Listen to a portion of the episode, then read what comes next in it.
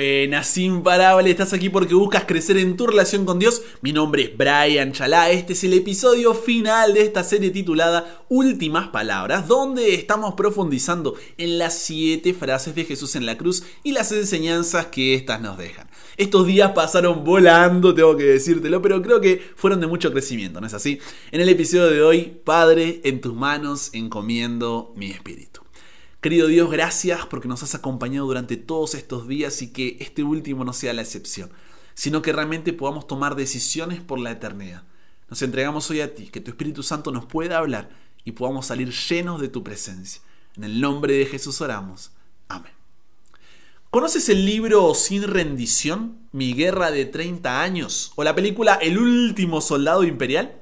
Estos cuentan la historia de Hiro Onoda. Corría allí más o menos el 9 de marzo de 1974 y parecía ser un día más en Filipinas. Pero esa fecha sería recordada como uno de los capítulos más extraños de la historia, y en concreto de la Segunda Guerra Mundial. Aunque pueda parecer mentira, casi 20 años después del fin de la guerra, seguía existiendo un soldado japonés oculto en plena jungla que seguía luchando por el honor de su país y negándose a rendirse. ¿Por qué?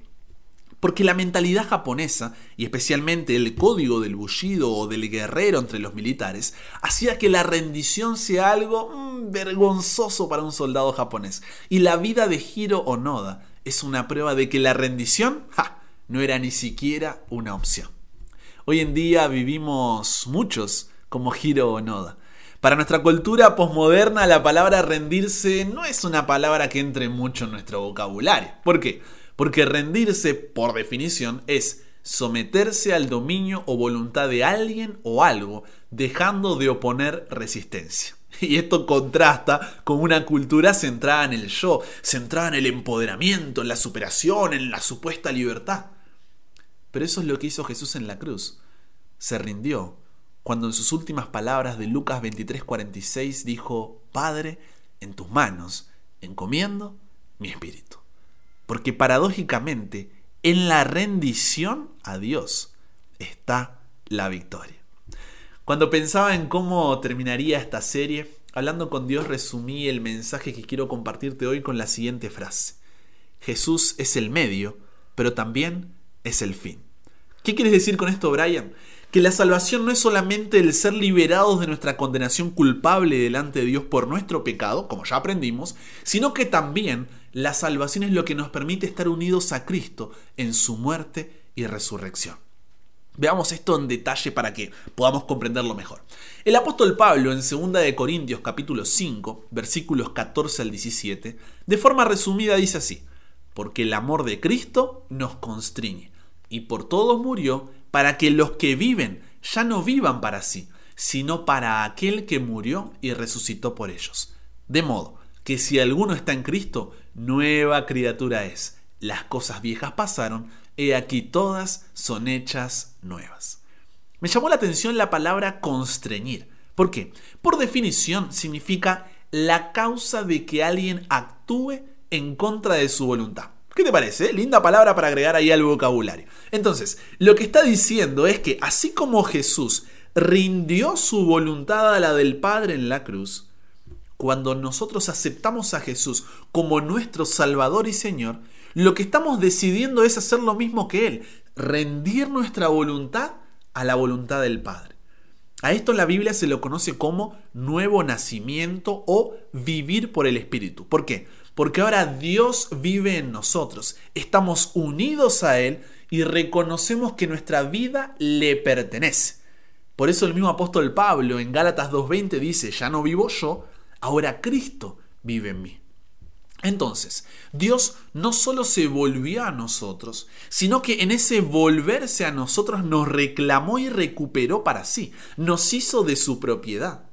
Dios nos salvó y entonces nos desarraigó de lo que éramos, de la existencia en la que vivíamos, de ese estado en el que todo pensamiento, palabra o acción iba en contra de su voluntad y nos alejaba de él, y nos transfirió una existencia completamente nueva, donde vivimos la vida para la cual fuimos creados, donde encontramos nuestra verdadera personalidad, donde tenemos una relación con él.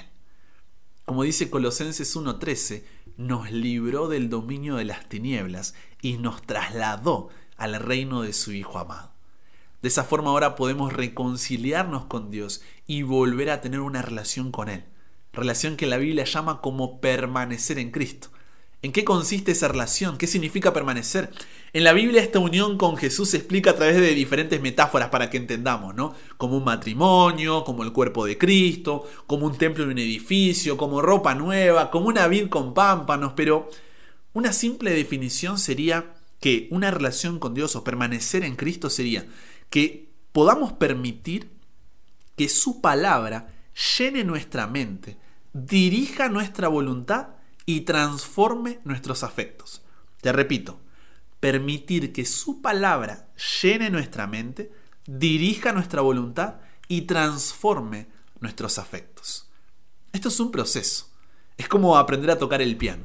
Al principio, cuando uno empieza a tocar por primera vez una pieza desconocida, lee atentamente la partitura y mira con cuidado las teclas ahí que ha de pulsar equivocándose una y otra vez, pero con el tiempo cuando ya conoces bien la melodía y los tonos que debes tocar, ya no miras la partitura con tanta atención y dejas que los dedos fluyan casi sin pensarlo sobre el teclado y produzcan la hermosa melodía ya aprendida de memoria. Entonces, la persona que ha desarrollado bien sus instintos musicales aprende a tocar bien y con confianza la música e incluso puede ahí improvisar dando lugar a su propia creatividad. Del mismo modo, la relación con Dios es un proceso. Segunda de Pedro capítulo 1, versículos 5 al 7, describe los pasos de este proceso de la siguiente manera cuando dice, vosotros también, poniendo toda diligencia por esto mismo, añadid a vuestra fe virtud, virtud al conocimiento, al conocimiento dominio propio, al dominio propio paciencia, a la paciencia piedad, a la piedad afecto fraternal y al afecto fraternal amor. Si ustedes conocen a Jesucristo, harán todo esto y tratarán de hacerlo cada mejor. Enumeremos los pasos entonces para que sepas qué hacer al terminar esta serie y no quede solo en algo teórico. Primero, fe. Yo no puedo tener una relación con alguien en quien no confío. Entonces en oración dile a Dios, Dios, quiero aprender a confiar en ti. No sé cómo todavía, pero quiero aprender a confiar en ti. Segundo, virtud. Porque para confiar en alguien debo tener la disposición de hacerlo. Así que continúa tu oración diciendo, dame la disposición para poder hacerlo. En tercer lugar, conocimiento. No puedo confiar en alguien que no conozco. Entonces necesitas conocerlo por medio del estudio de la Biblia para saber cómo es Él y lo que quiere para ti. Por eso es tan importante el estudio de la Biblia, porque si no, ¿cómo vas a conocer? Si no conoces, no confías y no puedes crecer. No puedes crecer en tu relación con Dios si Jesús no es tu prioridad y no tienes tiempo para Él. Entonces, que tu tiempo con Jesús no se acomode a tu día, sino que tu día se acomoda a tu tiempo con Jesús. En cuarto lugar, dominio propio. Cuando empiezas a conocerlo, como lo hicimos durante toda esta serie, tu amor por Dios poco a poco pasa a ser mayor que tu amor por el pecado, porque su palabra está llenando tu mente, dirigiendo tu voluntad y transformando tus afectos, ya que deseas ahora agradar a Dios antes que agradarte a ti mismo. En quinto lugar, la paciencia. Esto hace que tu forma de ver la vida cambie, ya que ahora, aunque a corto plazo eres perseverante en los cuatro puntos anteriores, a largo plazo eres paciente. Eso trae como resultado dos cosas. Primero, entiendes que el cambio es un proceso y no permites que el no ver resultados rápidos e instantáneos te frustre o desanime. Al contrario, tu pecado es un recordatorio de cuán grande es el amor de Dios por ti. No ves lo que Jesús hizo por ti como una excusa para caer, sino como una razón para levantarte. Entonces no desistes, aunque te sientes indigno, inmerecedor y hasta hipócrita por caer una y otra vez, sino que te levantas y continúas buscando a Jesús hasta el final. Y por otro lado, no permites que los problemas, dificultades, luchas y desilusiones de la vida te separen de Él, sino que estos te recuerdan de la realidad que Dios nos salvó y aumentan tu deseo de verlo regresar, para que ya no haya más lágrima, muerte, clamor ni dolor, y el pecado sea finalmente destruido. En sexto lugar, la piedad. Ya no vives la vida buscando tu gloria, sino la gloria de Dios. No es el poder, el prestigio, el dinero o los placeres que esta cultura nos ofrece lo que te mueve, sino la misión de representar a Dios en esta tierra, estando dispuesto a servirlo en lo que sea, cuando sea y donde sea. Tienes una búsqueda constante de ser cada día más como Jesús. Y séptimo, amor fraternal. Esto hace que el amor de Dios no termine en ti, sino que te atraviesa y se extiende hacia los que te rodean. Es así como consigues amar a tus enemigos y perdonar a aquellos que te dañaron. Porque ¿cómo no amarás a otros cuando Dios te amó tanto? ¿Cómo no perdonarás a otros cuando Dios te perdonó tanto? Y lo que envuelve todo este crecimiento es el amor. Porque como leímos antes, es el amor lo que nos constriñe. Es el amor la causa de que actúes en contra de tu voluntad y te conviertas en esta nueva criatura. Te conviertas en un hijo o una hija de Dios. Y volviendo a segunda de Pedro capítulo 1, el versículo 11 termina diciendo, porque de esta manera, es decir, siguiendo los siete pasos antes mencionados, envueltos en amor, os será otorgada amplia y generosa entrada en el reino eterno de nuestro Señor Jesús y Salvador Jesucristo. Amén. Si este es tu deseo, entonces hoy dile,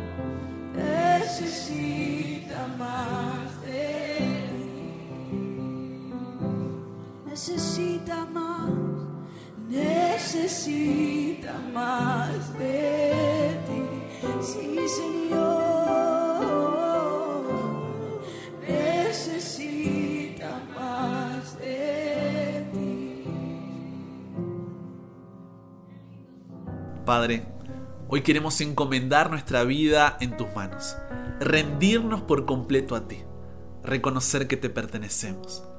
Renueva nuestra vida, Dios, y que podamos vivir una vida unidos a ti en una relación contigo que crezca cada día, pero que dure por toda la eternidad.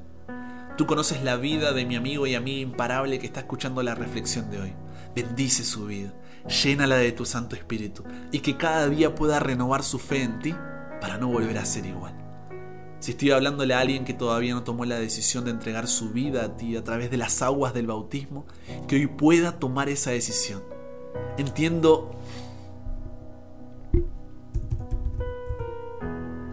si estoy hablándole a alguien que todavía no tomó la decisión de entregar su vida a ti a través de las aguas del bautismo, que hoy pueda tomar esa decisión, que no la retrase más entendiendo que el bautismo no es un certificado de finalización, sino un acto de iniciación en la caminada cristiana, donde reconocemos que no queremos separarnos de ti, que hoy pueda tomar esa decisión, Señor.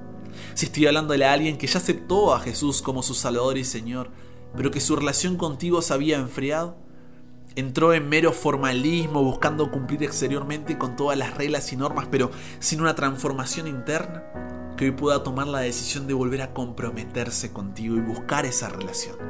Si estoy hablándole a alguien que está en este momento comprometido contigo y creciendo en este proceso de una relación contigo, dale la fuerza, Señor, para permanecer en ese camino sin importar lo que suceda.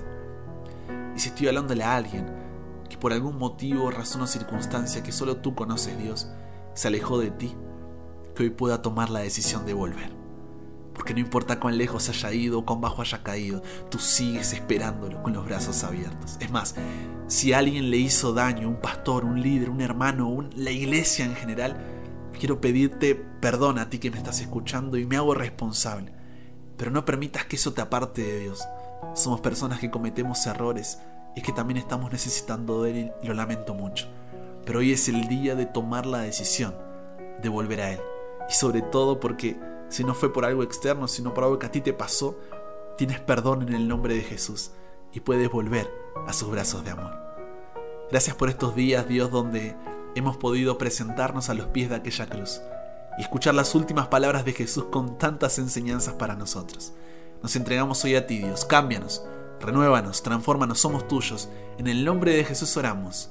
Amén.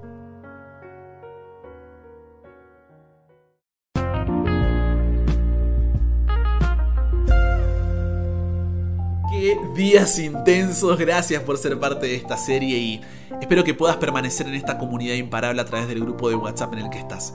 Todo siempre será totalmente gratuito y así podrás seguir recibiendo más series como estas durante el año con diversas temáticas para poder conectar la Biblia con tu vida de forma relevante y práctica en medio de nuestra cultura y así crecer en tu relación con Dios.